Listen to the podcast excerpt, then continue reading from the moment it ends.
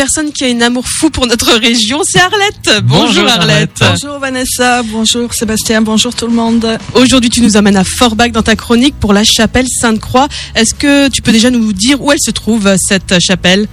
Oui, c'est un véritable joyau médiéval et la chapelle Sainte-Croix a été érigée au XIIIe siècle et elle se trouve sur le mont Sainte-Croix à l'est de Forbach et par sa position, elle domine euh, tous les abords euh, du Varnt.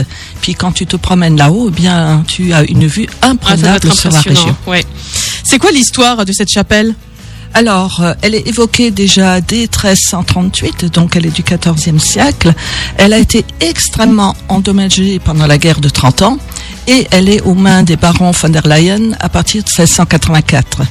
Puis elle revient au seigneur de Forbach et puis à la Révolution, tout est raflé euh, par l'État et elle revient après de nouveau à la famille euh, de Marianne.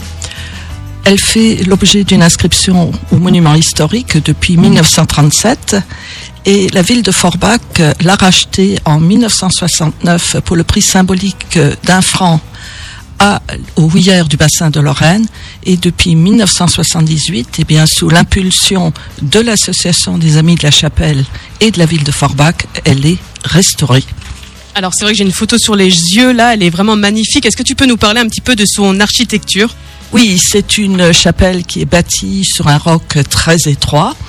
Et la nef est en pierre euh, de grès taillé et le chœur en moellon.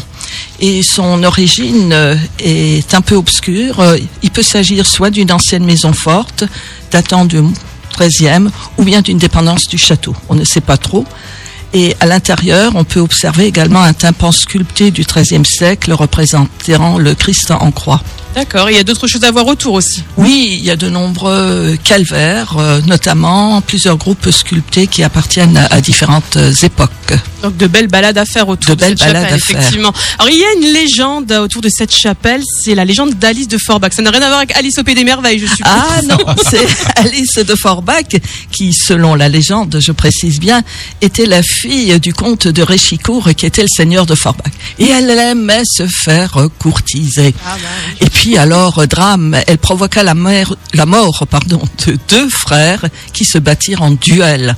Alors prise de remords après la mort euh, des deux jeunes gens, elle se retire du monde et construisit sur le mont Sainte-Croix un oratoire où elle termina ses jours dans le renoncement et la prière. Alors, d'après la légende, elle fut enterrée au pied de l'autel et appelée autrefois Sainte Alice de Forbach. Elle n'a toutefois jamais fait l'objet d'une canonisation euh, officielle. Officiel. D'accord. D'accord, toutes ces infos sont à retrouver sur notre, Notre site, site. radiomélodie.com. Merci Arlette pour ces précieuses idées de sortie là dans notre région. C'est toujours chouette hein, de découvrir là et de redécouvrir ces lieux emblématiques. On se retrouve dans 15 jours? Tout à fait. À, À dans bientôt, 15 jours. À bientôt. Merci beaucoup.